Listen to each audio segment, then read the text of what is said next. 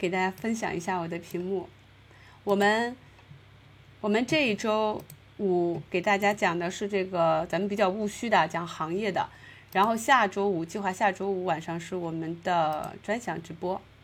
到时候还会有技术性和个股的问题，我们还可以继续去讨论。所以有需要的问题呢，也可以这段时间来整理一下啊。第一次看到真人，我全程真人啊。嗯，谢谢大家，最近加了不少新的关注啊，有很多新朋友啊。好，嗯，大家晚上好，那我们今天晚上就开始了啊。对，好，今天这个标题呢，呃，主要是谈行业啊。那么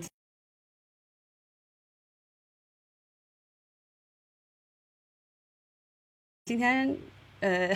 就是消息盘杀出了量化盘，本身外资往外跑嘛，然后出了这种。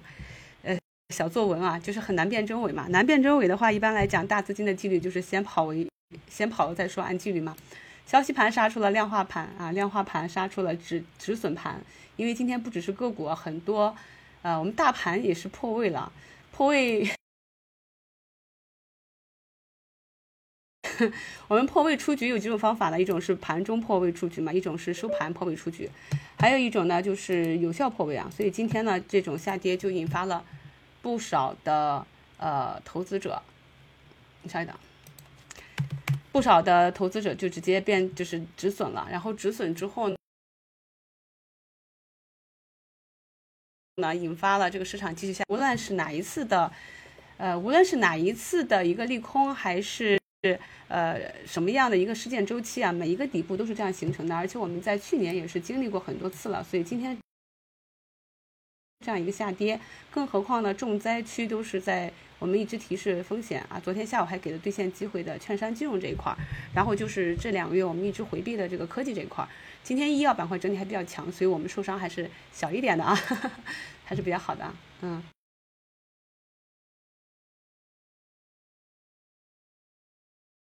所以今天应该啊，对我节目的二维码有需要。呃，领取八五折优惠券的朋友可以去扫二维码续一下费啊。好，我们正式开始讲。那今天呢，主要是跟大家讲行业，我们来聊一聊这个种竹成林，呃，聊聊未来投资中你心中的这个星辰大海。那今天主要的一个呃方向呢，就是务虚交流，基本没有二年啊。大家要按照这个顺序去听，呃，没有加入新米团的朋友呢，也可以去听那个当时的那个股评，对照看盘软件去听，也能学到不少的。所以这个技术要循序渐进。然后今天呢，也欢迎大家，呃，跟我语音连线或者评论区分享，呃，或者是你你所在的这个行业，你比较熟悉的这个行业的未来趋势变化。因为我对于很多行业来讲是局外人。局外人来讲的，就是通过一些研报和自己的研究啊，所以如果有呃更懂行的朋友愿意跟我们分享的话，当然也是我们非常的欢迎啊，呃，也可以是我们大家对股市啊、对行业啊、呃未来的一个畅想啊、梦想和幻想啊。如果觉得卡的朋友呢，可以退出去，然后重新进一下，好吧？好，网络应该是可以的。那么今天呢，这个跟大家开始点题的，是从这个“傍溪种黄竹，十年望成林”是呃元代诗人王冕写的一首诗里的。那么首先呢，就是呃，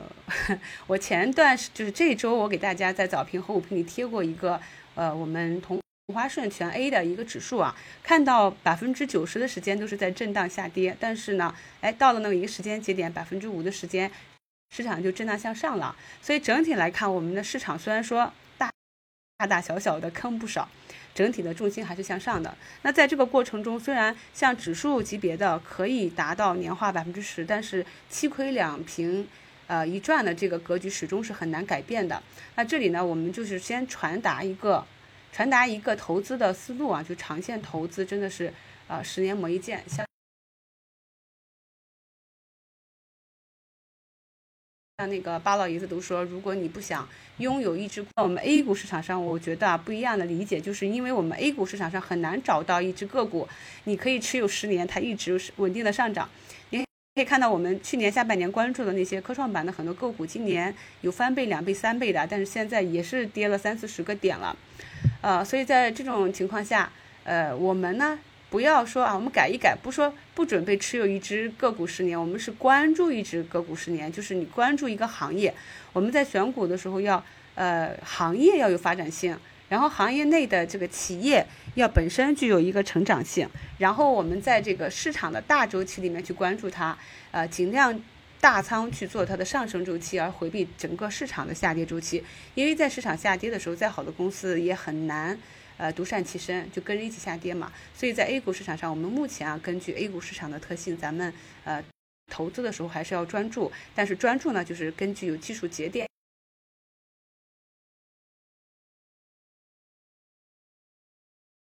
的市场的大周期去做合适的事情啊，然后。找合适的人，比如说你创业的时候，或者你组建家庭啊，啊，还有合适的地点啊，就是天时地利人和都凑齐了，我们才能够最后得到一个比较好的结果啊。所以短期你如果想预判一只个股今天的涨跌是比较难的，但是如果拉长周期看，我们就是在市场调整了两三年，很多个股的估值都已经杀了腰斩再腰斩了。啊，各种利空出尽，公司也不怎么跌了。这个时候在底部震荡的时候，我们去分仓埋伏住，然后，哎，你等到有点耐心啊。今年下半年应该是一个预热，呃，正经的行情呢，到因为是从明年的呃整个大周期来看，我们经济复苏的周期来看，呃，应该会有比较好的这个结构性行情。那么这样一个播种。在等待 这个望竹成林是吧？就会有比较好的收获啊，所以这是我对这个长线投资一点感悟。然后我们去看市呃市场上，不管是创业还是股市投资，都是非常难的。呃，就是因为要天时地利人和，没有轻松的事情。所以对于炒股来讲，本身是没有什么门槛的，大家只要够了成年啊，然后就可以去呃开个户啊，然后直接可以买卖了。那么在这个过程中，可能很多人怎么挂单啊，什么 K 线啊，公司本身做什么都不知道。所以你轻松的去介入的话，自然就是轻松的去亏钱了。这。个道理大家都懂啊，但是呃，要学习的方向还是比较多，我也给大家去归纳总结了。那么在创业里面，影响的速度也比呃因素也比较多，尤其是人。那咱们股市投资里呢，首先就是海量的参与者，对吧？有游资，有国家队，有外资，有散户啊，有私募啊，公募基金啊，很多啊。然后呢，对于中小投资者来讲，普遍面临的一个问题是信息不对称，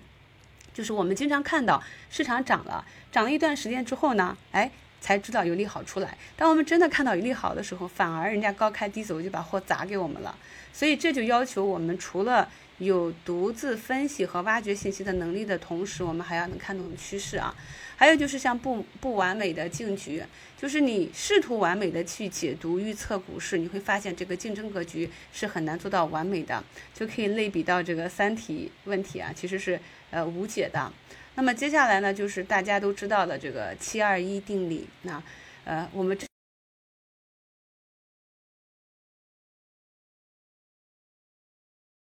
这里举了一个例子，就是中下平八定律。呃，资本市场中解读为七亏两平一赚。那一九二七年，毛泽东在这个湖南农民运动考察报告中说，这个长沙的乡村人口中，贫农占百分之七十。中农占百分之二十，而地主和富农占了百分之十，这就是呃我们的毛主席引领的土地改革，贫农翻身。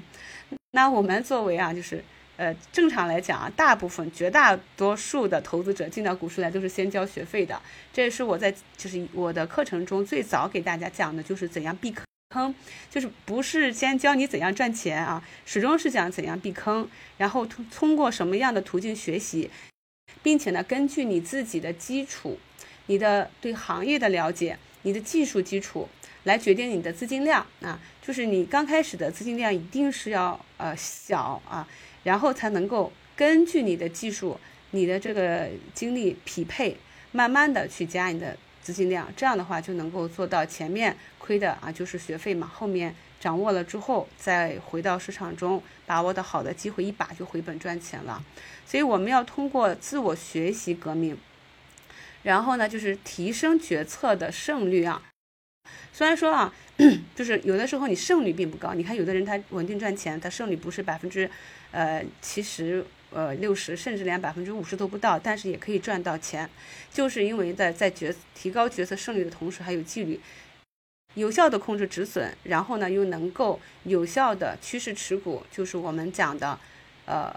截断亏损，让利润奔跑啊。当然了，这个要找到适合自己的技术体系，因为每个人的性格不一样啊。有的人是偏稳重型的，就是呃叫损失厌恶型，不喜欢止损。那么你在挑股票和择时的时候，就要呃稳扎稳打的去选择安全性的。然后选择真的跌不动、跌得很深的，或者是说再往下走，你扛一下，大概率都能回来，未来能赚钱的这种这种啊。那么有一些朋友是比比较喜欢学技术，而且呃可能没什么耐心，或者比较在乎自己的时间成本。那么在这种情况下呢，那就可以偏重于技术，比如说每一次买入带好止损，那么整个交易呢可以偏右侧。趋势去买入，也可以分一点仓去做这个主升浪的这种介入，然后去积累这个利润垫。这一点呢是每个人的性格，就是每个人的性格是不一样的，有快有慢，有风险偏好高的，有风险厌恶型的。所以我在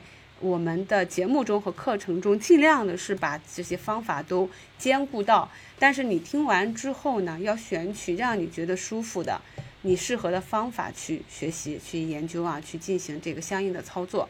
那我们在呃深研行业公司，观察大资金的这个和机机构的动向之后呢，再去跟随做趋势的这种跟随。但是这里呢，就是知易行难，就是我们经常讲的知行合一是很难的，所以呢，七二一法则才长期存在啊。那么投。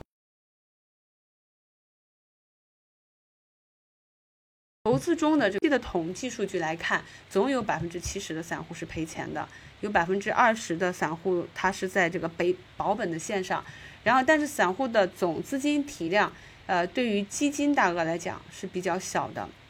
所以呢，无论牛市还是熊市，绝大多数的散户跑输，呃，或者是跑输大盘啊，这个是非常普遍的。那么这是由于散户知识匮乏。操盘的特点决定的，就是因为我们很多人呢，就是不去理解一个呃，这个市场是怎么样的，行业是怎么样的，公司是在做什么，它的前景如何，订单如何，只是呢基于 K 线图、分时图的这个涨跌去买卖啊，有点像赌场买大小啊，不善于学习。同时呢，我们的资金量比较小，所以就没有股价的定价权。那大资金如果抄底抄多了，那么这个底就形成了。但是啊，没有定价权这点呢是次要的，因为我们看到去年啊这个医药板块这样的下跌啊，很多呃大基金明星啊也都被套了。那么今年二三四月份，很多行业的呃公募和私募基金又把自己原来的持仓。斩仓去追的数字经济，那我今天也给大家分析过这个数据了。那现在呢，就是呃很多机构都是重仓数字经济，而且浮亏二三十个点。我们从普遍的一个跌幅就可以看到，那么大家去回周的一周展望里都在提示风险，而且讲了明确的讲了过去的经历，就是一波主线行情大涨之后，那个主线内的。绝大数的绝大多数的个股，百分之九十的个股，在接下来百呃半年的时间里面是跑不赢市场的。这个意思就是说会下跌嘛，震荡下行啊。所以我们都能看懂了，机构它有自己各种各样的原因啊，或者是呃拿着客户的钱，或者对于一些绩效的一些短期的要求啊，压力比较大，所以他就去追涨了。那么追涨之后，呃，这个面临到了短期的亏损，要不要出局？结果越拖拖到现在这个局面，所以现在这个一季度。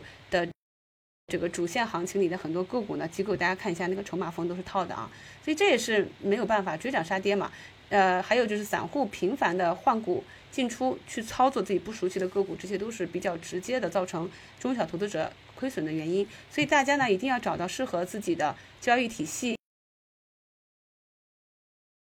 然后找到自己的问题所在，纠正问题，建立交易体系，然后我们在这个基础上再去谈呃趋势。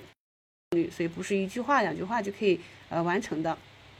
那这个是是我在刚刚给大家开课的时候呢，我自己去总结的一些呃投资者入市的准备啊。那么我们从五大维度来考量，那这些呢就是一个技能图表，呃大家可以截个图啊，方便你们去对比。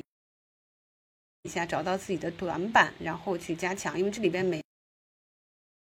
每一个环节，其实要展开的话，都是一门大学的课程啊 啊。那这个技能表就是给大家去呃了解一下，我们在整个的投资过程中要修炼的方向，要掌握足够多的基础知识。那有些课程涵盖的，有些呢没有涵盖的。如果大家觉得感兴趣的话，也可以我们多沟通。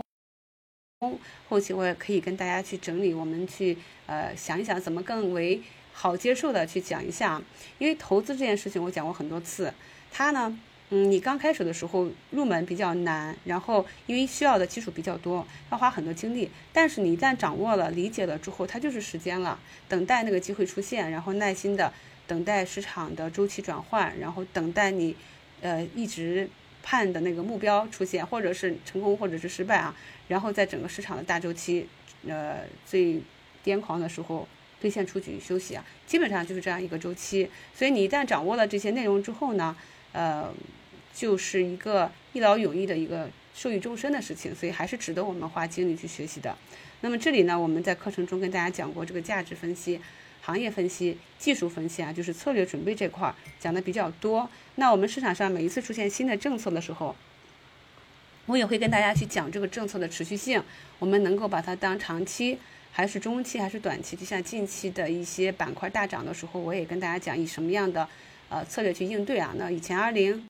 二零年的、二零二一年的资源类和新能源光伏涨的时候，我们就一直在看成一个景气度上行的，就是要呃。一直多有点耐心啊，一直持有到疯狂，那个时候真的很疯狂。那么现在这个券商跟以前的券商又不一样了，所以我们可以看到，尽管在昨天下午券商集体飙升的时候，呃，我我还是看看着要应该是兑现的节奏啊。那么今天这个跌成这样也是跌超。跌超了这个预期了，但确实是我们的判断还是可以的。我在那个评论区看到我们有的朋友留言，就是今天收评留言说这个也是按照节奏，在周三呃医药股大涨的时候是卸下仓位了。那么今天这样一个整体被带下来的市场呢，在逐步的回补，所以这个市场就是这么波动。如果想要跑赢市场啊，获得更好的收益的话，确实是要。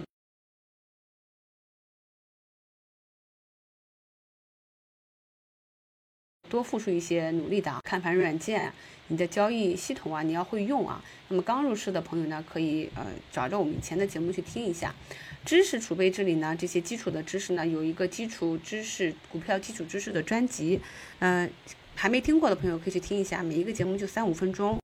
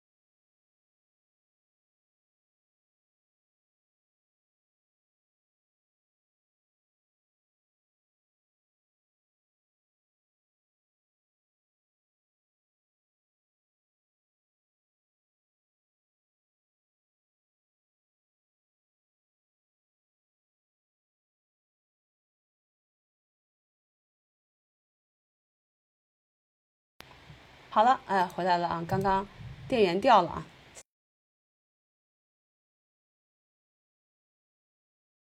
现在好了。刚刚电源掉了啊，我就跟大啊，就是我刚刚入市的时候也是一样的，因为我是偏长线的嘛，所以我看好的个股呢，我会比较能扛，但是扛到最后一杀的时候呢。扛到最后一杀的时候，我也会恐慌，跟着那个大单哗哗哗我就卖掉了。所以就会发现说，哎，我经常也是 卖完了之后就是在底部啊，而且你一旦割掉了一只票之后，你会觉得心里面很放松，你一般一时半会儿你是不会把它接回来的。然后你看到从底部再重新涨起来了，你也没有勇气再接回来，这是最初的阶段。那么后来呢，就会发现说，这个阶段其实是一个呃见底的阶段，我们可以看到很多个股这样阴跌，阴跌啊，最后啪一个放量的下跌，这个时候呢，基本上就是。也扛住了，它会填这个坑，呃，如果没有实质性的利空的话，后面我就会忍了，或者直接拔线不看了。那到现在呢，就像今天这样，本来以为哎，就是上涨的话，那我就再砸砸盘，对吧？结果呢，哎，它下跌了，下跌就按计划，比如说那个，呃，小天那种啊，就按照这个年限挂了四天了，今天终于挂到了，那就按计划去加仓嘛。就你会嗯比较稀罕这种下跌，特别是底部的下跌，但是在下跌的过程。程中如何去接盘，也不是说，呃，一直买一直买，不是的。我讲过很多次的，你下跌的过程中，你是在尾盘或者通过分时止跌拉回才去买，或者到了你的一个预期的心理价位，所以这个心态会有变化。就是老股民盼跌，新股民盼涨。我最怕什么？我最怕就是我们的指数啊一路向上飙，就是天天涨，大阳线接着大阳线。然后没有给市场上的题材和其他板块的个股太多的反应时间，那指数就从三千两百点、三千三、三千四一路飙到三千七。那这个时候市场上大大部分个股还没反应呢。那你说这个时候指数如果下跌的话，个股还能涨吗？所以我比较怕大盘指数的急跌。大盘每一次指数涨只涨，说错了就暴涨。就你回顾从二零二零年七月份。呃，到近期的，就是每一次，它今年的中字头也是这样，每一次指数大涨的时候，那真的是涨出股灾。因为我们现在跟过去的情况不一样，过去因为股票少嘛，从几百只到一千、两千、三千只，那个时候就是零七年的牛市的时候，你感觉就是，你感觉就是，嗯，没有什么可买的了，就是能买的都涨停了，都那么贵，然后就去找一些还没涨三个点的吧，五个点的去追进去，然后找 ST 吧，找两块三。块了吧？那个时候真的是这样，因为本身市场的杠杆加的比较大。那个时候有个伞形的信，就是基基金信托，一般都是五倍、十倍的杠杆，然后资金体量也比较，就是整个市场体量也比较小。那个 IPO 没有像现在发的这么猛，所以呃，你经常可以看到大盘那个整个全盘暴涨，你只要用那个涨幅排名去找那个最后排的去买入，然后再找那个股价排名找最便宜的买入。你就能够赚钱，那个时候就是这样，但是现在不行了。你像对我云音天空说买在两千八，跳在三，套在三千四，因为现在就有点像美股那种，呃，以后就是你看我们感受到了，每一年两三波行情，它都只有几个板块那样涨，剩下的可能就震啊震啊震就不动，或者是涨一涨，跌一跌，反弹一下，跌一跌，对吧？很清楚的资源类，二零二一年的资源，二零二二年的这两次反弹。然后去年年底到今年一一季度的这个科技股，啊，然后现在目前这一周啊，医药走的比较强，能不能持续的走，对吧？我们还是要继续跟踪，所以它都是嗯一波一波的啊。然后这个是我给大家总结的这个股市盈亏九宫格，大家也可以呃截图看一下。我这个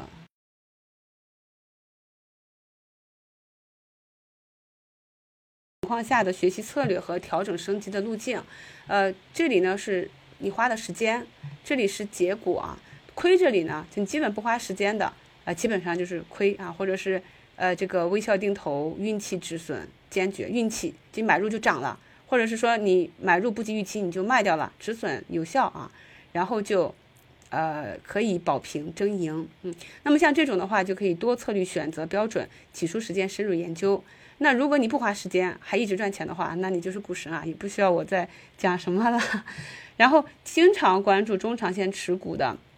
还是亏钱的，看一看是不是存在这种忽略了风险。比如说，呃，近期就是在上周和这周，还有朋友问我，这个有一些科技股或者涨得比较高的那些前期一一季度涨得比较多的这些龙头股，呃，抄底了之后套了，能不能继续持有的？就是市场上它的，你去看它月线，就整个月线和周线都能破位的这种个股呢？呃，是不能够去抄底的，就是不要就时时刻刻要记住风险，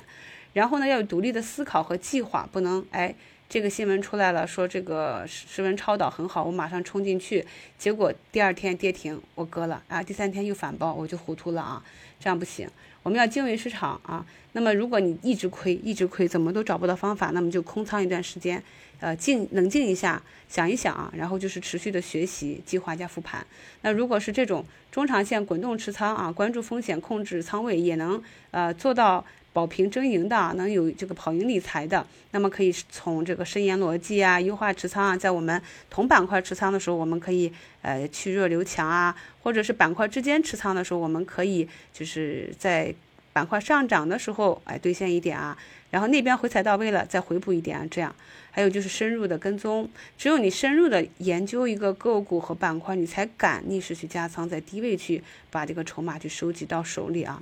那如果一直赚钱的这个中长线微笑定投，也能做到规避系系统风险的呢，就可以继续的深研选股逻辑，逐步的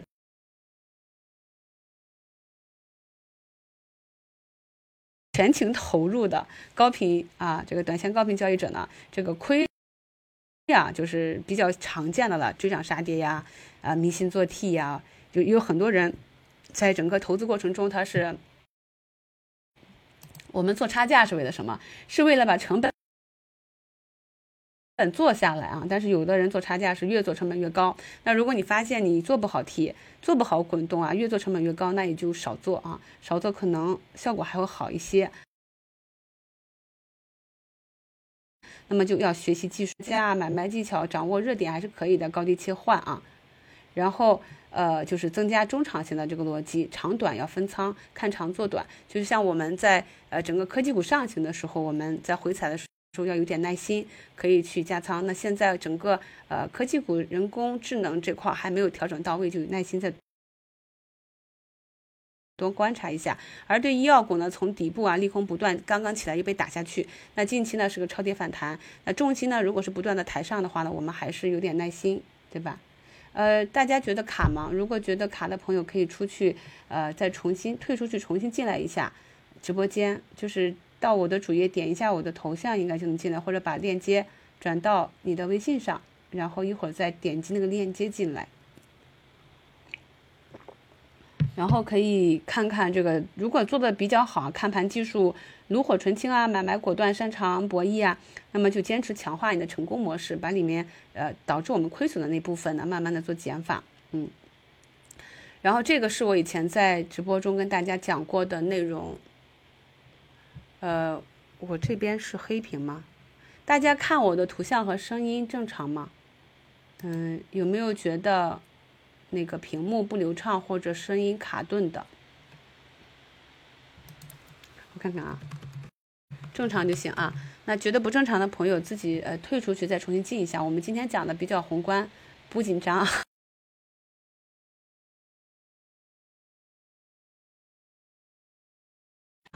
嗯，然后这个古代的武器啊，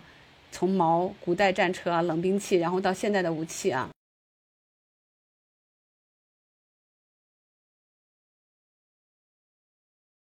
那么我们呃，因为平时的节节目中比较短，就没有时间跟大家去讲很多。通用人工智能我们知道很多，我们讲过很多次了。虽然说这个板块现在还在一个调整中啊，前期涨得比较多啊，业绩跟不上，呃，资金量各方面都跟不上，但是这个方向没有问题。呃，中长期来看的话。它会重塑各经济行业乃至地缘格局，这个我跟大家讲过，是一个比较高级的战略武器。所以呢，它是一个未来的方向。但是在这个发展过程中，它不是一天两天、一两年就可以完成的事情啊。这个跟投资，我们现在讲的是一个呃这个发展方向啊，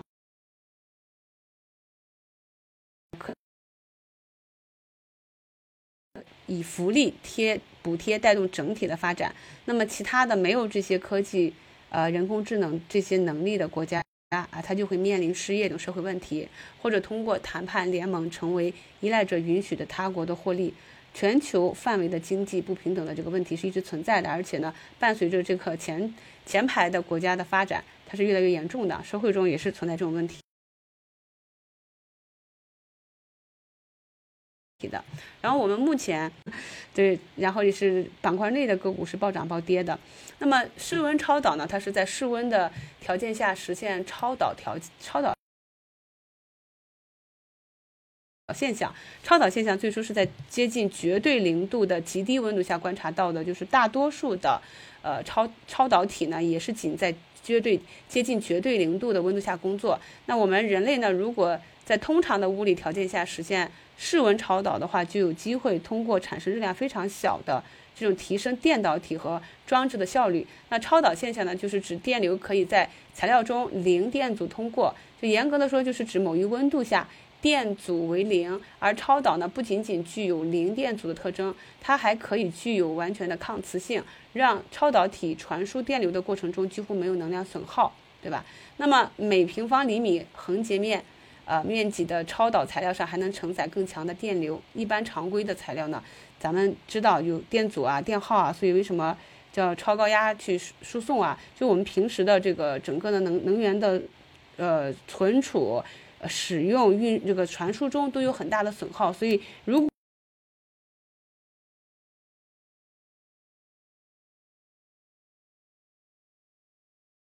就是一个电池量大的话，它就是体积会比较大。另外就是用它在做工的时候，它会有热能，热耗比较大。所以呢，如果能够真正实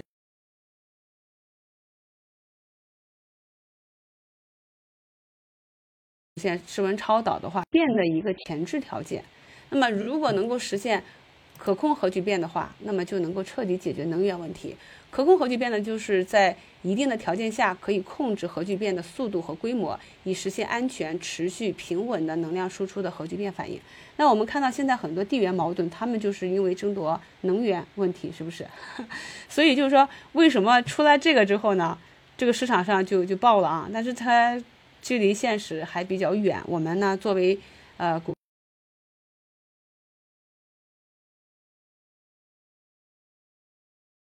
股市投资者啊，没挣到钱，一步一步在看，确实是挺有想象力的。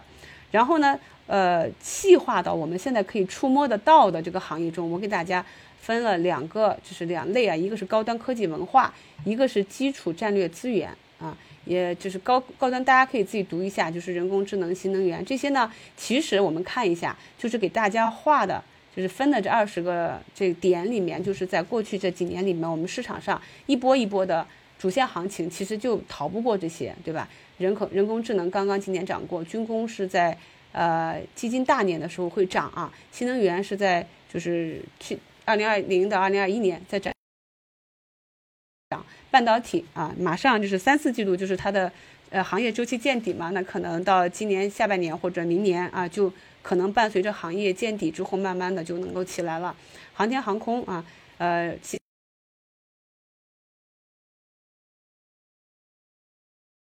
新材料、生物技术，今天讲的这些好多都是新医疗、数字医疗之类的。然后基础战争资源，大家看到盘大盘一跌或者有什么地缘冲突。农产品呀，还有这个周期资源类的常规金属啊、稀土啊、稀有金属啊，这些稀有气体啊，这些都是啊，就是我们整个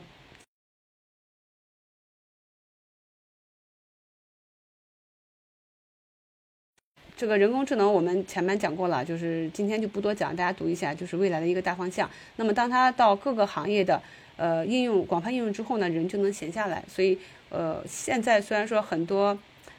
一季度大涨的这个板块和个股，对吧？还没调整到位，但是后期，呃，一波一波的炒作中，但伴随着技术不断的去革新的话，在未来我们拉长线看啊，还是有机会相结合，一波一波的去去，因为它是一个整体的技术的革新嘛，技术的革新就会推动生产力，推动生产力，推动企业的发展。那么企业发展了，国家就有表现。所以一个是人工智能这方面的广泛应用，还有区块链啊。这个金融的去中心化、透明化交易，我们可以看到这一期的证券，呃，涨得也不是很连贯啊。今天这个，明天那个，除了以太平洋啊为为中心，它现在也比较大了，体量也比较大了。但是呢，呃，以但凡涨得好的券商，包括太平洋，它都是有这个金融属性的啊。大家去看一下它的整个金融属性，那只是纯券商交易的这些。呃小券商这一期就没有什么太多的表现啊。然后生物技术突破就是医疗创新药、疫苗、基因治疗啊。我们知道现在 mRNA 疫苗今年下半年基本上我们自己国产自主的这个方向就出。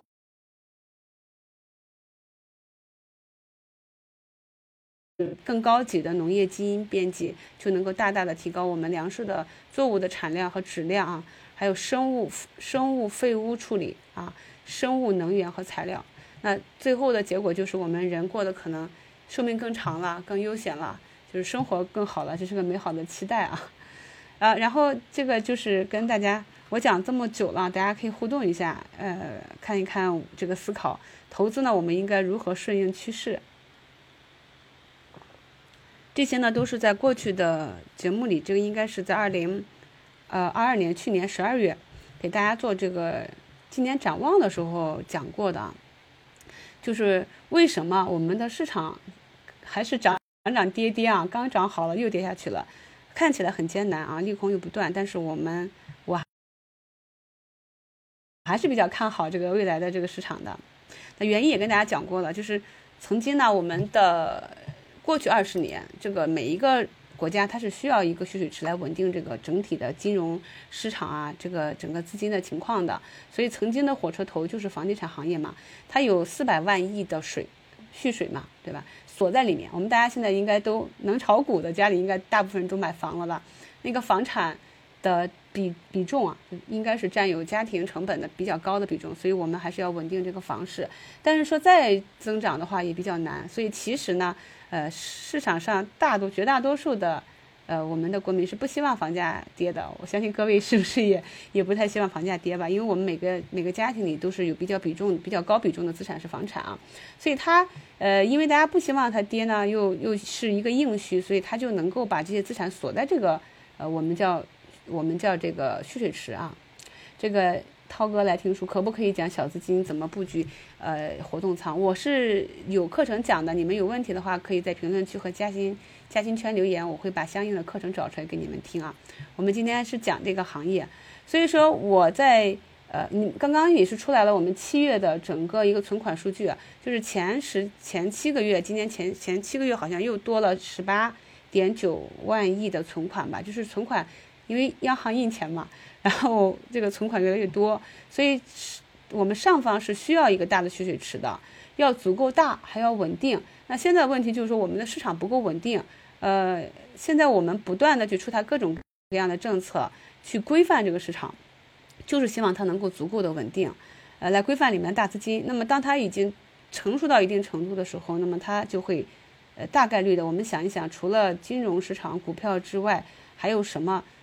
能够成为新的蓄水池，对不对？所以现在呢，国家一直就之前一直讲的是发挥股市的融资作用，那主要服务的主体是什么呢？还是企业的融资，对吧？但是这一次呢，呃，虽然说牛市吹起来了，这这一波小行情，但它至少是提到了说，让呃这个国民能够通过投资股市能够赚到钱，敢消费啊，就是除了。除了它是一个融资作用，它还是一个投资作用，对吧？这个如果能够实现的话，才能够真的吸引大家安心的。就像美国的这个很多呃美国的国民，他们是把自己的钱呃放到基金或者放到相应的理财，整个基金理财的呃这个。资金的，就是财产、家庭财产的比重，要比中国国民的比重高很多啊。那我们知道，我们很多方向都是跟着西方的国家去冲，就是慢慢的去走别人走过的路。所以未来大概率的话，伴随着市场越来越稳定、越来越好的话，呃，我们国民也会是把越来越多的资产，包括你的房产和很多呃固定资产，它也可以转化为数字资产的，就慢慢的就进入到股市中。所以。现在很颠簸，但是很有可能我们现在包括很多板块，像这个医药行业的，它可能这个地方就是未来，呃，很长很长一段时间的一个大底部，所以底部是比较崎岖的。但我们看大方向的话，呃，至少我是这么理解的。那么为什么这样来看呢？就是人口流入增长时，这个房地产是小甜甜。过去二十年为什么房产涨得好？就是因为那个。人口高峰的这帮人，就我们这七零八零九零后长起来了，那有这个需求啊，去呃买房、去结婚，然后去不断的就是提升，呃生活的这个条件去换更好的改善性住房应需。然后随着人口老龄化新增减少时，什么行业可以算是十年的长期机会呢？那你想，现在家里面一个孩子，两个独生子女再生一个孩子，那家里的爷爷奶奶、姥姥姥爷加上父母，这多少套房子就给一个孩子去继承啊？所以他的未来的需求，呃，可能就不是那么像以前前那么好了。那给大家一组数据，就是截止到二一年底，有约两二点六七亿六十岁以上的人口。因为我在之前给大家讲那个医药的时候讲过啊，我们。统计上来讲的话，因为大家可能很年轻，就没有这个感受。我们自己也很少去医院，买个九九九都过期，都不怎么吃药的。呃，但是老粉知道，我过去这两年一直在医院陪我父亲啊。呃，就是人大概是到六十到六十五岁会是呃用药和在医药上消费的一个高峰期，或者是慢慢就开始了。那么这个时候你治病嘛，不管多少钱你都得花，是吧？所以这个地方就是真正的呃医药啊，就医疗这些需求的一个。呃，应需的开始，所以六十岁之前的这个都是备用的这个需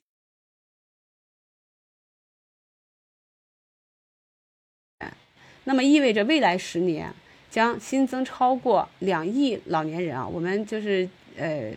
保守一点说，两亿老年人。我们现在生活条件好，其实呃应该更多的。那么这是一个增量市场，呃是反向的有人口红利的市场。我们在每次谈行业。谈这个市场前景的时候，我们谈渗透率呀，呃，去谈它的一个需求供需关系。那我们知道，像什么锂矿啊、六氟磷酸锂啊，整个还有这个芯片啊，就存储芯片，它整个影响呃，市场价格的就是一个供需关系嘛。所以我们现在可以非常明确的看到，就我们国内的这块内需对这个医疗养老呃医药这块的内需是明确的摆在那儿的。所以不会因为这一段时间啊，就是下跌两年之后，再在底部出现的这样的利空，就改变我们的看法。长线是靠信仰的，对吧？而且呢，这次医疗反腐出来之后呢，呃，第一时间就是市场还就除了恒瑞大跌之外，其他的还没怎么跌，药明还涨了两天，对对吧？那么我跟大家讲，短期会有动荡。那么这个短期的动荡就是你个股要砸一下，你才踏实嘛。没砸的，逆势涨的，发现走弱的。我们也是提前做了减仓，是吧？我我在那个咱们的股评节目里面都贴了图了。那么当企稳市场重新开始，呃回补，我们一看到医疗的那个 ETF 慢慢的在进场的时候，那你就可以自己去做差价去布局了啊。因为因为我们已经有非常明确的一个长期的一个预期，而对医疗反腐这件事情，它反的是谁？我们看抓了好多医院的呃院长还有医生是吧？那医生收入低是一个问题啊，但是腐败也是一个问题。腐败造成的问题就是好的企业没办法成长，他要通过一些不当的手段是违规违法的才能够呃接接触到让让那个消费者让病号去用他的药，这个是不对的。而且在这个过程中呢，不管是医院还是制药方还是这个医疗的提供方，他是没有获利的。所以打击防腐，我们可以想一想。呃，最终它是利好医院，对吧？利好这些创新药、医疗器械的这些医药服务的企业，它可以更加透明、直观的去参加，呃，去去给那个病号供供给，然后可以跟那个医医医院院去合作，所以这个长期来看的话是一个好的。未来呢，国家是通过入市来赚钱。呃，扩大医保的这个涵盖量，保证国民的这个医疗需求呢，还是我们慢慢的也走上像美国那种资本国家这种的私立医疗，这些都不重要，重要的是需求摆在那儿，不管是国家付钱，还是我们自己砸锅卖铁的去付钱，是一定是要治病的，对吧？因为人是要生存，是我们的第一需要嘛。还有就是你说创新药和。呃，就是粮食生产啊，这些基本的东西它是不一样的，因为它是要需要很大的前期投入。如果这些呃，就是疫苗啊、就医药啊、高端的这些医疗器械啊，它不赚钱的话，公司就没有动力去投入那么多去做了。那我们如果用嗯国外的、海外的一些产品，也是不现实的，非常的贵，让别人卡脖子。我们自己发展的话，那你就让有企业有生存的空间。所以经过了两年集采之后，国家现在也慢慢的放缓嘛，就是不不要卡那个卡的那么紧。这个我们理解之后，就说可能医药行业不会像以前一样那么容易赚钱。但是经过了这种种的利空之后呢，后面可能会呃迎来比较好的、比较长的一个成长的一个比较长周期。这个是呃我个人的一个浅薄的理解啊。咱们要是有朋友在医药行业中的，也可以欢迎等会儿我们连线聊一聊啊。然后这个投资这件事情和做任何事情，我认为就是在合适的时间，我们做合适的事情啊，种竹成林嘛，就大方向很很重要。你到现在你再去买十套八套房贷款买房，那你后来就就很麻烦，就不对的啊。然后以前我们是纺织大国，然后也没落了，然后生产生产制造大国，我们造车新势力是不是也是有很很好的前景？现在也是正在在呃蓬勃发展啊，都把特斯拉打到了。世界前十的后排了，所以我们在投资上，在做任何事情上，首先要看的是大方向的趋势，看好产业链，再看行业，选对行业，选对时机，这个都很重要。选对行业之后呢，再根据，呃，整个经济周期啊，流动性周期，还有那个消息面、资金面，再以技术去辅佐的话，我们才能够把这个投资做得更好。讲的这个好像比较。学的都要学，要学的东西很难，大家有信心啊，慢慢来。我们现在都有组织了，多听节目，然后多沟通，那就可以互相啊帮助，快点成长。那么这个也是我以前给大家做的产业链分析的时候呢，呃，分了几个十一大产业链，就是有呃基建产业啊、科技和消费。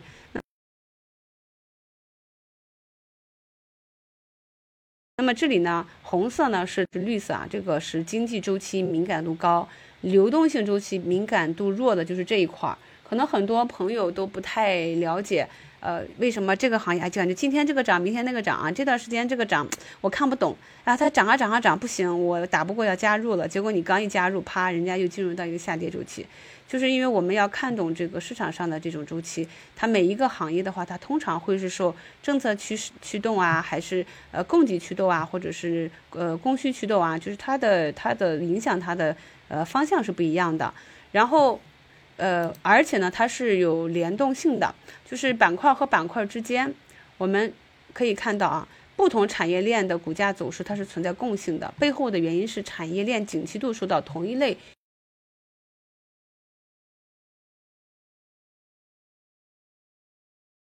因此的驱动，这个可能大家要以试着以宏观经济的思辨方式去理解。我在前面的那个。整个需要掌握的内容里面也讲了宏观和微观的经济，所以我们会发现，金融产业链、基建产业链，这个基建和这个化工、服装、服装，他们是相关度比较高的。你比如说看到金融往上拉了，房地产也在拉。他们好像比较联动性比较强，那像医药产业链和必选消费类、生活类，我们可以看到，很多时候医药板块上涨的时候，哎，消费食品饮料、白酒，哎，它也在涨，对吧？然后像这个集成电路啊、消费电子啊、新能源车制造业的话，它的联动性比较强。今天就是联动下跌啊，除了机器人板块，呃，盘中还红了，扛了一下，剩下的都在跌。所以这种联动性，大家要理解，它是存在一定的共性的。那这里也是给大家。呃，就是区分了我们市场上这么多个股啊和板块，我们现在就是在课程中，我们主要讲过半导体、新能源汽车、智能汽车和医药，就是主要产业链分析，我们是讲过这几期的。稍后呢，我也有课程的二维码，大家可以截个屏就可以呃再回去复习或者去看一下。最后也也是比较重要的一点，就跟大家讲这些东西呢，听起来比较务虚、比较宏观，好像跟我们炒股没什么关系，但实际上不是的啊，就是。我们说过，不要浪费任何一一场危机，就是在危机中，所有的呃行业和个股都是无差别的下杀，无差别的给你杀估值杀下来了。这个时候望着满眼的黄金，你不知道哪一个是真金，哪一个是镀了金的啊？那么我们看一下行业表现，呃，在年收益前五和后五的行业差值，每一轮牛市。每一轮牛市，他们的差值在百分之七十，而熊市是差不多的。熊市基本上涨得好的和差的，呃，差的不是很多，十几二十个点，多的是五六十个点。大家可以看一下这个比例，从二零零五年一直到二零二零年，在每一轮牛市的时候，这个，呃，如果你买对了板块，你比如说在二零二六、二零二七，毫无疑问是什么？券商，对吧？以前就是证中信证券一涨停，马上去买券商 ETF、券商币。啊，华泰呀、海通啊这些，你买了之后就放着，至少是一个翻倍。以前是这样的啊。那么其他的板块可能哎就没有那么好的表现。你看，前五涨幅是百分之一百九、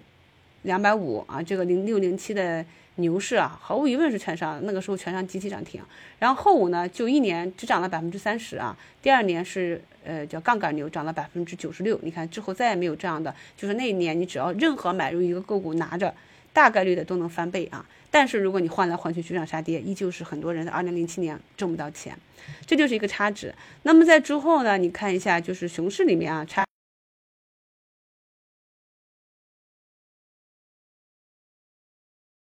价值比较小，呃，像知识九最好表现最好的，那么表现最差的呢，呃，跌了百分之七十，就是亏多亏少啊，那么差值也不是很大。这就是说，如果未来就之前的普涨牛的时候，你选对了行业，选对了板块，你窝在里面，你哪怕买一个板块指数，你跟选错的那个投资者来讲的话，你一一轮牛市下来，你的收益都能差百分之七十这么多，何况。我们未来体量不断的增大，注册制是结构牛，很有可能后排的在牛市不涨还亏几个点，所以为什么我们一定要加强学习，去呃去了解市场上有哪些板块，要要知道哪一些行业它是有前瞻性、有成长性的，这个时候你再布局进去的话，跌了你拿得住，涨了你也拿得住。呃，而不是说看到今天这个板块涨了，昨天燃气涨了，我去追一头；今天跌了，我割了，我再看到谁涨了，我再去追一头。这样给你多好的市场，多好的个股啊，十倍股也挣不到钱。这就是我今天就是讲了这么多，想跟大家去整整个去呃强调的一个东西。所以，我们如如果你看好了一个板块，看好了几家企业的话，那么它的估值如果在底部了。耐心的去看它过去的走势、基本面，呃，它的市场上对各种消息啊，或者某一个时间节点，包括以前中报出来业绩好不好的整个走势的短期和中期的走势，想一想，呃，未来如果发生了什么样的事情，股价怎样走，你怎样去应对？我们把这些想好之后，再来看市场上的波动，心态就会好很多，胜率也会好很多，操作会减下来，但是呢，投资收益率会提上去。这个是我想今天跟大家讲的，这个数字经济驱动的科技产业图呢，是我们在去年七月、八月给大家讲这个下半年，呃，整个策略会的时候讲的。当时呢，我记得这个人工智能这块呢，一直是在十一前还是看好的，但是十一之后呢，被那边制裁还大跌了一下，砸了个坑，然后。现在看觉得很快，其实当时也很难熬。当时，嗯，像寒武纪、中中微公司还百分之二十跌停，海光信息都是大跌。当时从十月、十一、十二、一二，也是经历了五个月，到了三月份才正式开始，很快。其实按照以前的节奏呢，这种行情应该涨三到六个月，但是我们的量化资金把它直接一个月就给推上去了，一到一个半月。所以呢，涨涨涨得快，但是跌呢就没那么顺畅了啊。所以就把本来今天好好的，可以慢慢慢慢慢慢的啊，去涨个一个两个季度的行情，迅速的给推上去之后呢，很多散户呢在刚开始就你买到了这个，不管是套的是赚钱的，是有意的还是无意的啊，嗯，这种大涨和巨震中拿不住，因为没有这个逻辑嘛，所以很多朋友我相信是在今年一季度是卖飞了的啊。那么到现在就是呃还没调整到位啊。那我们看一下这个如果。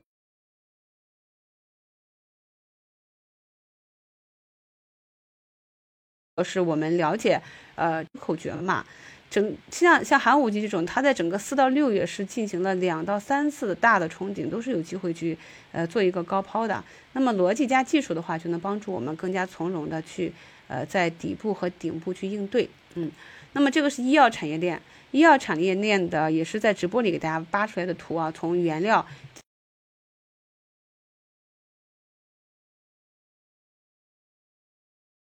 基础药、医药研发制造是一个比较复杂的，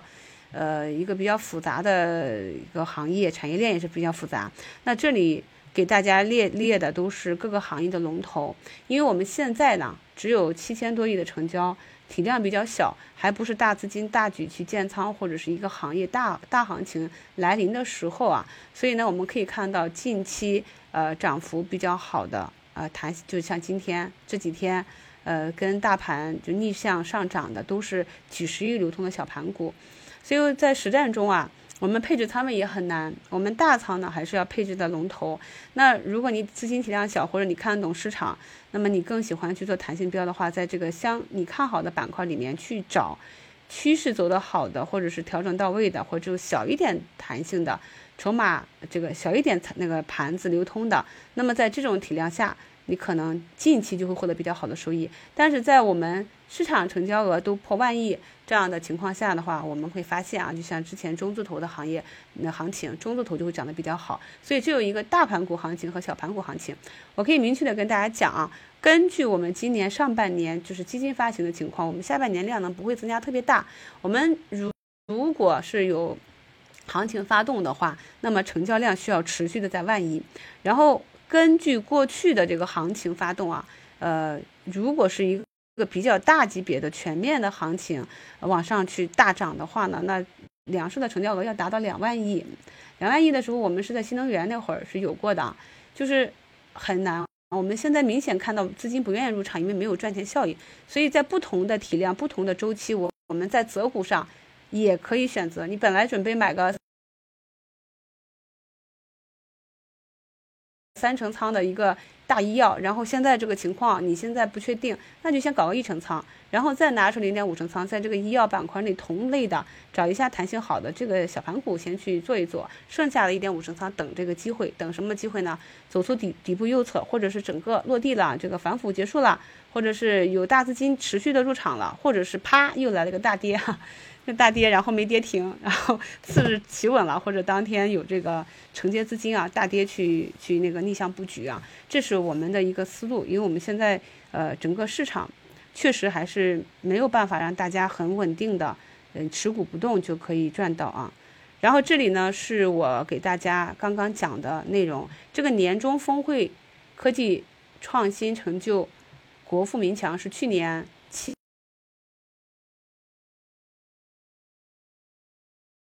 当时主要是以这个智能汽车的这个自自动驾驶去讲的，自动驾驶这一块呢，由于嗯前就一季度的时候由 AIGC 这块给点点爆了嘛，点爆之后算力就火了，火了之后现在来看呢，大家很难找到获利的方向，所以智能汽车这块的这个 Level 三、Level 四、Level 五的这个研发呢，再加上这个芯片的问题呢，可能就要推后，所以大家要把预期期。放低，但仍然是未来一个方向。然后这个呢是医药产业链的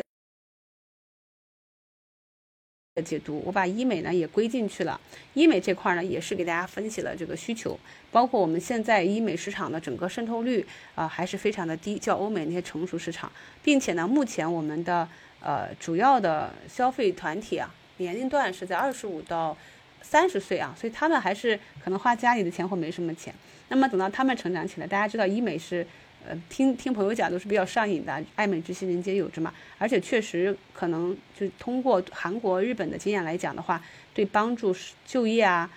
这个升职啊是可能见客户啊是有帮助的，所以它也算是一个硬需吧。所以，在这个医美的行业行业链啊，可以看的，在未来三年、五年、十年，整个一个高速的这个复合增长率还是可以看的。然后数字经济产业链分析是这个，然后科技产业链、半导体、人工智能、汽车是这两期，所以这里有五期节目，大家可以看一看。今天呢，这个我想跟大家分享的，呃，我能力范围内 研究的就是这些板块和行业，因为行业比较多，个人时间精力有限，所以我把我比较看好的这几个方向给大家摘出来啊，呃，讲了一个小时了，不知道朋友们有没有什么？不同的想法，或者是有什么可以补充，或者想要连线的，那我们也可以文字，也可以语音。我把这个连线打开，我把这个连线打开啊。我们现在在这个右下角有一个红色和蓝色的小圈圈的那个标志，呃，大家需要进行实名认证，就可以跟我连线语音聊天，也可以有什么问题，也可以在这个评论区我们沟通一下。今天。还是有不少新面孔的啊，嗯，今天基本上内容就这些了啊。信仰不坚定的话呢，嗯，就是因为我做企业做了很多年啊，有十几年了，十五年了啊，所以做企业的时候，你不可能说我今天注册个公司，然后招了员工，租了办公室，我就有大订单，我就要挣钱，对不对？那你第一年、第二年没挣钱，你就把公司关掉了。因为我去注册的时候，那个工商局的人还跟我说你注册多少年？我说最长多少年？他说二十年。我说好吧，那二十年。然后他就笑了。我说很多公司撑不到二十年嘛？他说第一年倒闭的公司在百分之九十五以上。所以为什么我们说股权投资呢？为什么我比较淡定呢？因为我们做事情的时候呢，就是你在公司里。比如说，你如果做公司，哪怕你没有做公司，你去一个公司求职或者工作，你们现在应该都有工工作吧？那如果你的公司只是一年就倒闭的话，你肯定不会去那里工作。那如果你的公司一年或者一两个季度效益绩效不好的话，你会考虑跳槽吗？所以要给这些公司一定的时间。我们呢，不在它股价最高的时候去介入。呃，首先这些公司他们一定是成熟的，不是一个乱七八糟的公司。他们在业内自己的本质行业内一定是研发，呃，经营了很多年，有固定的客户，上下链条，有有正常的这个，就你这些基本的东西你要知道。然后呢，那很市场就是公司经营的情况，它是跟市场跟很多外在的环境相关的。当环境不好的时候，大部分的企业它是不赚钱，是亏的。但是当环境好的时候，这些好的企业就慢慢的，因为你在公司里面你。感受发奖金啊，你要不要加班呀？你们公司订单怎么样？它会慢慢的就会有有有好有不好的时候，所以我们要做的就是在不好的时候去买入你喜欢的、你看好了这些公司，然后以股权投资的心态，就等待市场上你看一看复盘有没有你看好的一家公司质地很好，它在过去曾经跌下来，然后三年五年都没有表现都不涨的，这种是少的。所以像我的话，很多时候我会想说，哎，你看董事长。那些博士，对吧？中科院的这些院士，他们在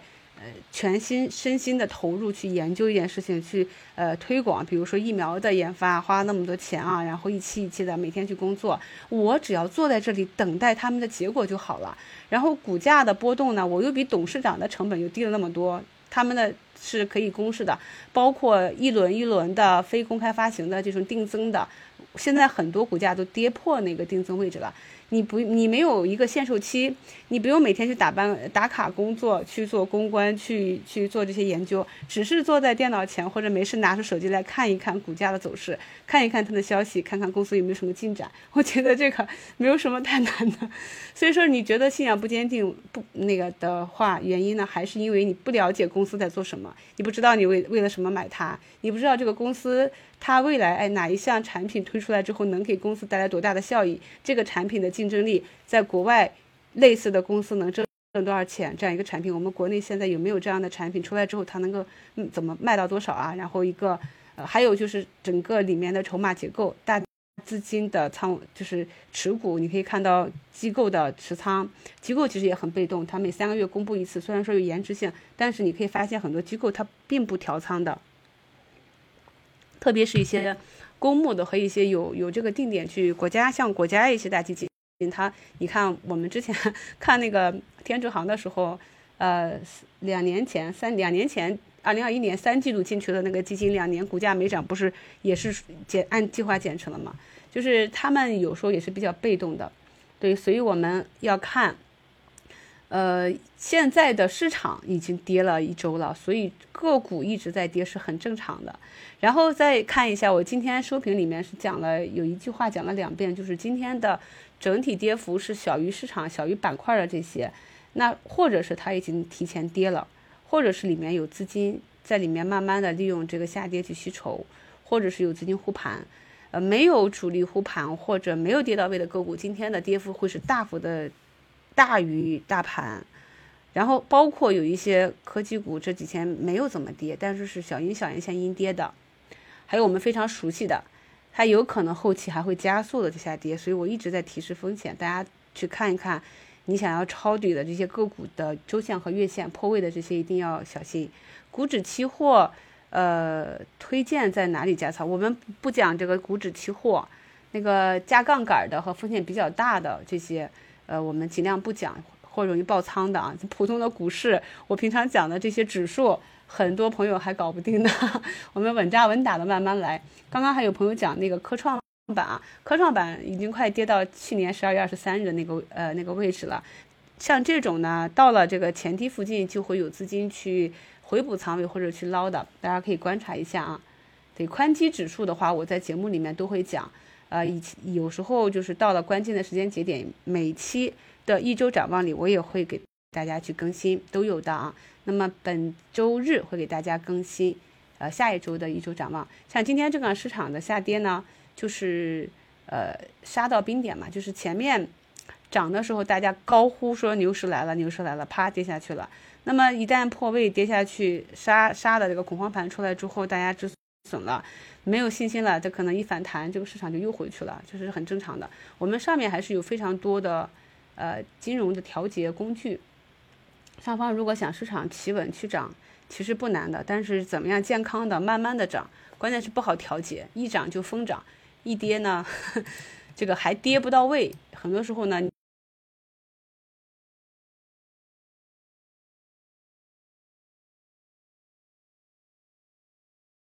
所以大家要那个关注个股。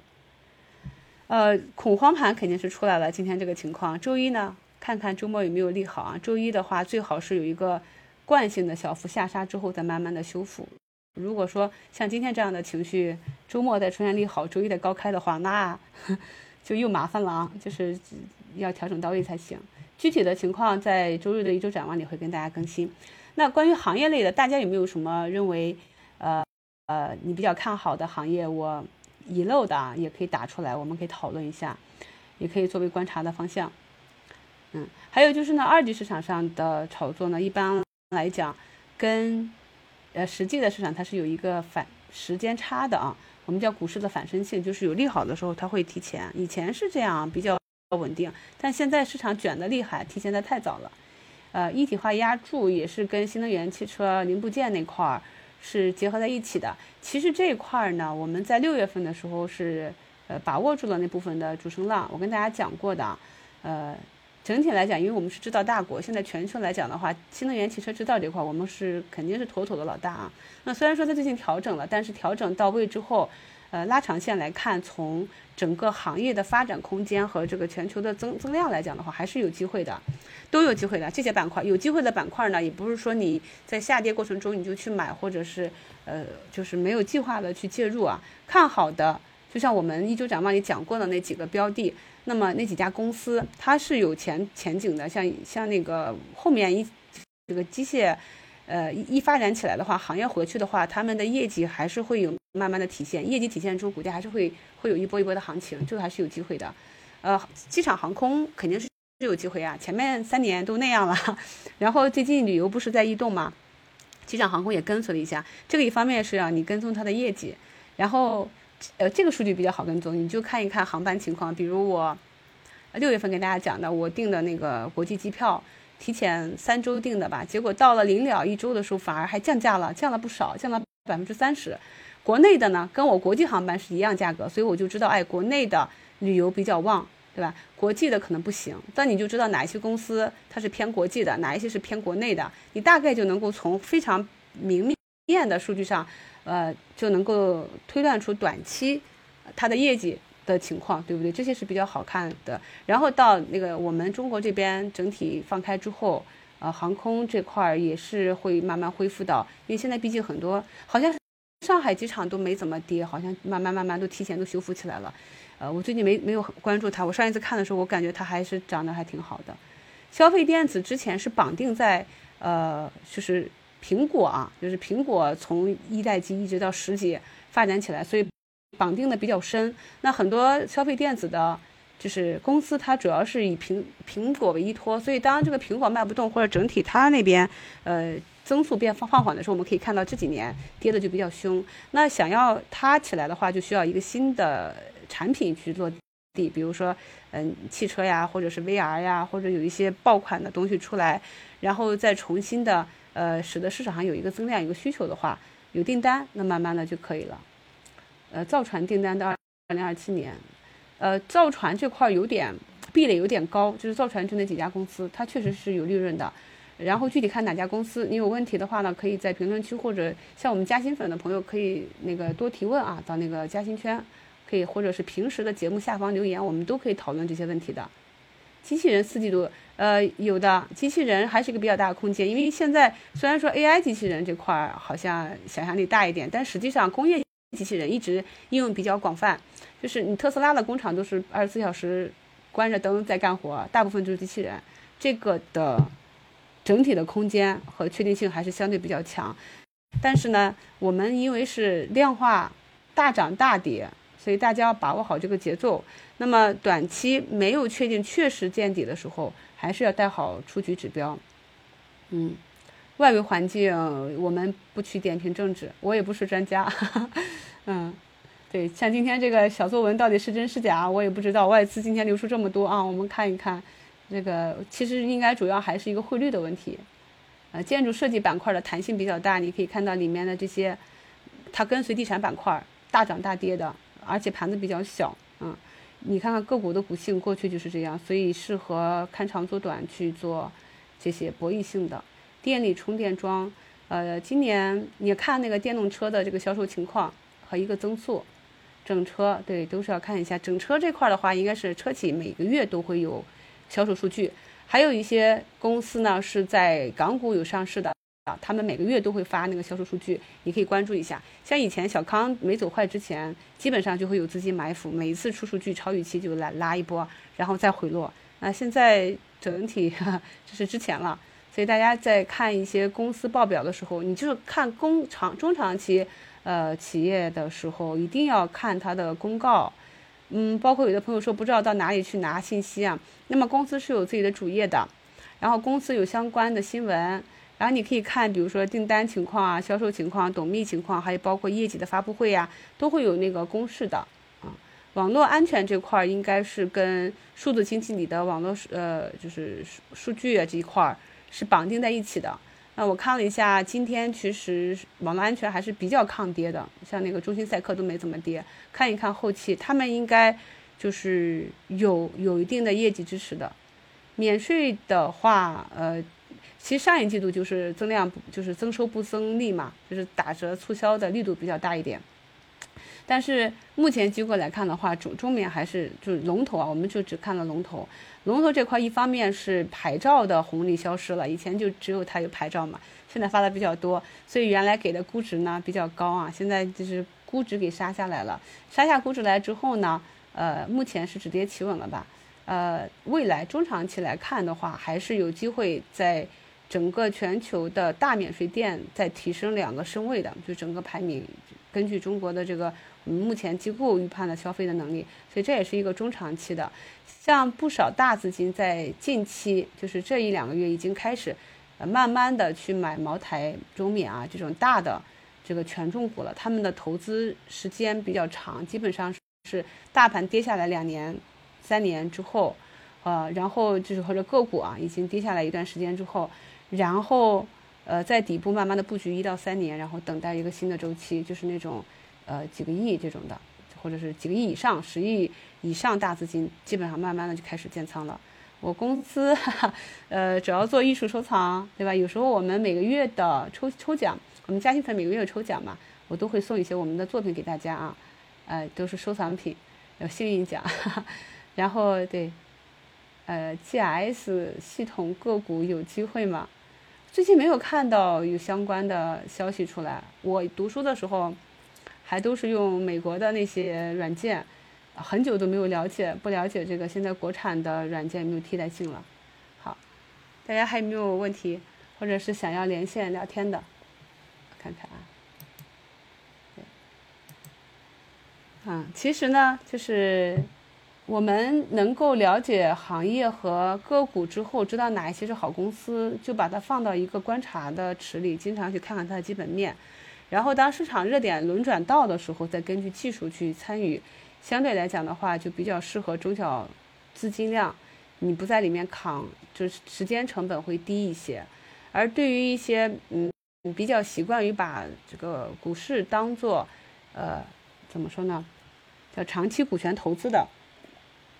有这么一个词叫终身净买入者。比如以前买医药的、买白酒的很多，他可能大涨之后减仓。或者大卖之后，跌到一定位置会再接回来，就是反复的盯着一个板块或者一只个股，去按照自己的节奏去做。那么这个板块如果是有交替性的行情的话，就是交替性的去做；如果没有行情的话，就是休息，是这样的。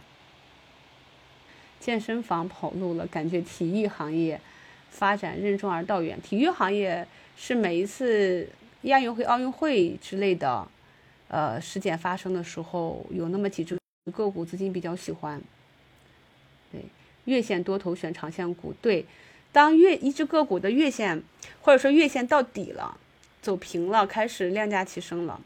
回踩的时候，或者是它整个趋势比较好，跟它的经营的这个成长情况比较匹配的时候，我们看着月线去选股，然后呢，根据周线去做它的波段，根据日线去做那个差价或者加减仓，这样胜率会好很多。短时间的日线破位或者走的不太好了，但是在月线级别上依旧是一个多头向上或者缩量回踩的，那么这个时候你就知道我扛一下，或者我耐心的等一等，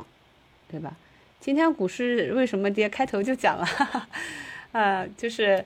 还是外资，因为应该应该是外资因为汇率的问题，我们人民币不是这两天又跌了嘛，然后就外流了。外流之后，因为小作文说那个那边要制裁我们，要要求抛售这些人工智能这些个股嘛，所以那个消息盘杀出了量化盘。量化盘一杀的话，就止损盘出来了，止损盘之后恐慌盘嘛。现在是这样的段子啊，但是市场的涨跌是非常正常的。你说券商这一波为什么突然上涨？它也没有业绩，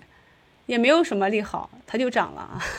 短期的我们就跟随趋势啊，能看懂的就跟跟随。我现在心态比较好，就是刚开始的时候你会觉得，哎，你的票涨了五个点，别的涨了百分之十，你会觉得我今天做的不好。或者是呃，就是，呃，别的板块在涨，你拿的板块没涨或者在跌，你觉得你做的不好。但是现在我会理解到说，有些钱呢是你挣不到的，就是我看懂的机会，我按照计划去打上仓位了，那市场按照我的理解去走了，我就把这个钱收到腰包里。市场没有按照我这个理解去走，我去看看原因在哪里。呃，看懂了我就止损，实在看不懂的话，我就按照我的技术去止损。那么这样做呢，能有效的控制亏损。呃，而且呢，每天哪怕是股灾，你像今天只有五百多家个股上涨，依然有百分之二十涨停的。你如果只盯着那个涨停板，你看到哎，好像那个二十多易流通的小医药涨停好几个，我埋进去几个，我试一下。结果呢，很可能你你买那个怎么都买不到那个涨的，就是个运气活。所以心态要好，心态就是你看得懂的。你去做了，你赚到了，这个就是我们认知范围内的。有一些呢，你看昨天，呃，券商涨成那样，就是金融都在涨，今天直接一个大低开，按到下面去。你昨昨天买进去的，我朋友昨天，呃，半仓杀到金融里面，收盘很高兴，告诉我说他挣了十二个点，特别开心。我说你卖了吗？他说他昨天开盘低吸的没卖，今天就是周五法定涨上涨日卖，结果今天。基本上是平出去的，扛到尾盘，所以这种东西你看起来是很简单，你理想化会觉得我就那个低点买了，我我就那个高点卖，其实在了低点你是不敢买的，高点呢你又怕卖飞，你又不敢卖，所以想象跟现实它是很骨感、很很丰满的，所以我们一定要还是之前跟大家讲的，就是认清楚自己的能力圈。或者你想提高的话，你在哪些地方有短板要提高？对于我们能力不所及的，比如说我自己也会做差价，我做 T 的胜率很高，但是我没有办法满仓做 T，因为我一旦把大仓去做差价的话，我总会碰到那种我小小差价没问题，我一大差价就会卖飞或者做错，就是有这种魔咒，或者是说你的心态会根据你的仓位，它就有点会影响你的判断，所以要用自己舒服的方式去操作的话。最终达到我们的那个目标就可以了。你你吃饭，不是一口吃成胖子的。我们就要求说，在这个位置，这个区域个股上下震荡十几二十个点，我们去把它布局到。然后未来慢慢的等到哪一个板块起来的时候，个股不是翻倍啊？你看看那个科技股前面跌的那么惨，那一涨的话，龙头都是五倍十倍，普通的都是百分之五十百分之六十，对吧？当行情起来的时候，拿得住。呃，底下的这个空间很快就会涨起来，因为上涨的可能就是几周或者一两个月的时间。那么对于这个涨幅来讲，你看一看我们现在关注的这些个股，从高位都是一百倍、八十倍市盈率都跌成什么样了？业绩还是好的，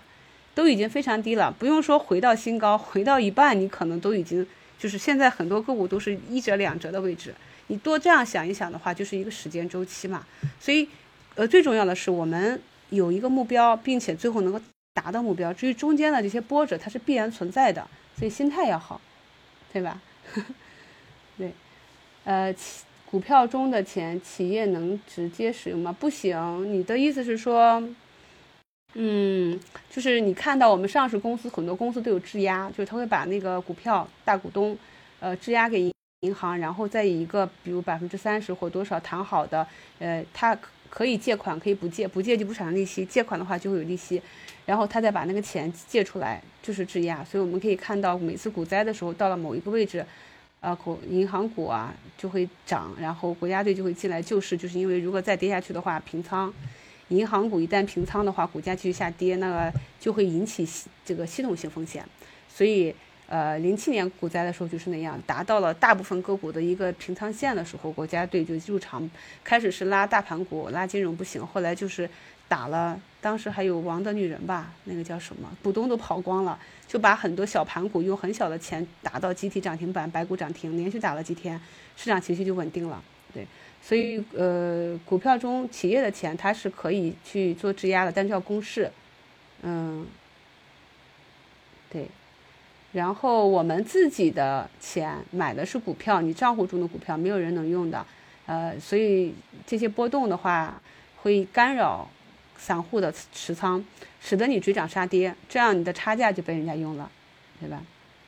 人工智能和数字板块是绑定在一起的，现现在看绑定的是比较强，但是人工智能也会发散。之前不是数字板块跌的时候，就是数据那块跌的时候，人工智能不是也是发散到了那个医疗啊，还有媒体啊、文娱啊这块也是有补涨，就是它会有发散性。你看今天，嗯，市场这么差，但是。近期比较热的这个医药板块的那几个，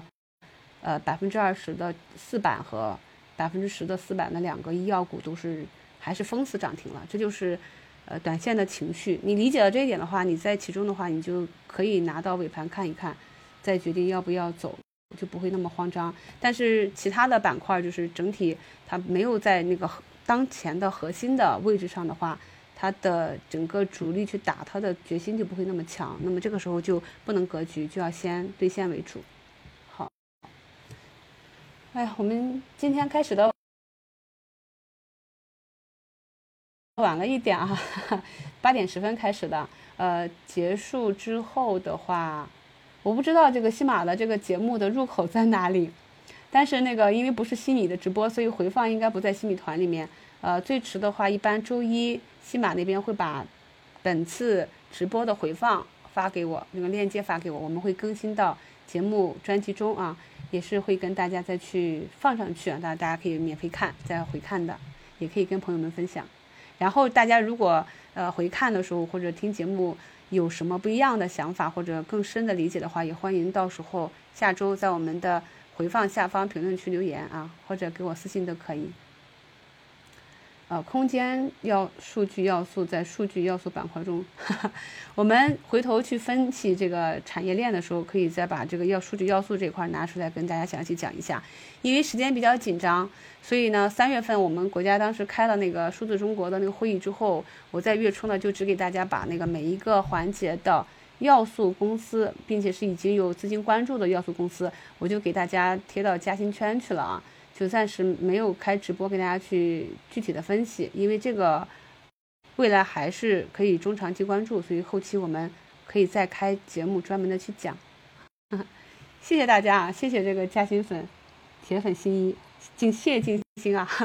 因为这个这个二维码大家可以扫描一下，这个扫二维码也可以八五折去加入我们的新米团啊，帮我完成这个站外引流任务，谢谢大家。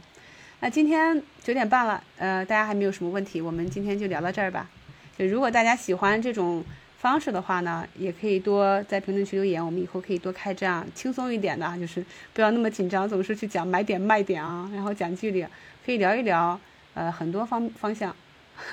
大家有什么投资上的一些，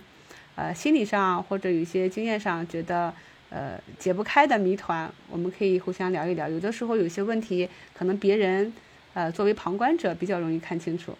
然后一点可能就通了。特别是一些老股民，呃，老股民如果听我的节目，可能很多时候就是一层窗户纸啊，捅一下就马上就明白了。嗯，谢谢大家。然后这个直播间的优惠券应该是呃领到之后二十四小时有效的。嗯，好，那我们就这样啦。周日再给大家更新一周展望。嗯，我们下周五还有心理直播，到时候我们继续再聊更干的干货。嗯，谢谢大家，拜拜，祝大家周末愉快。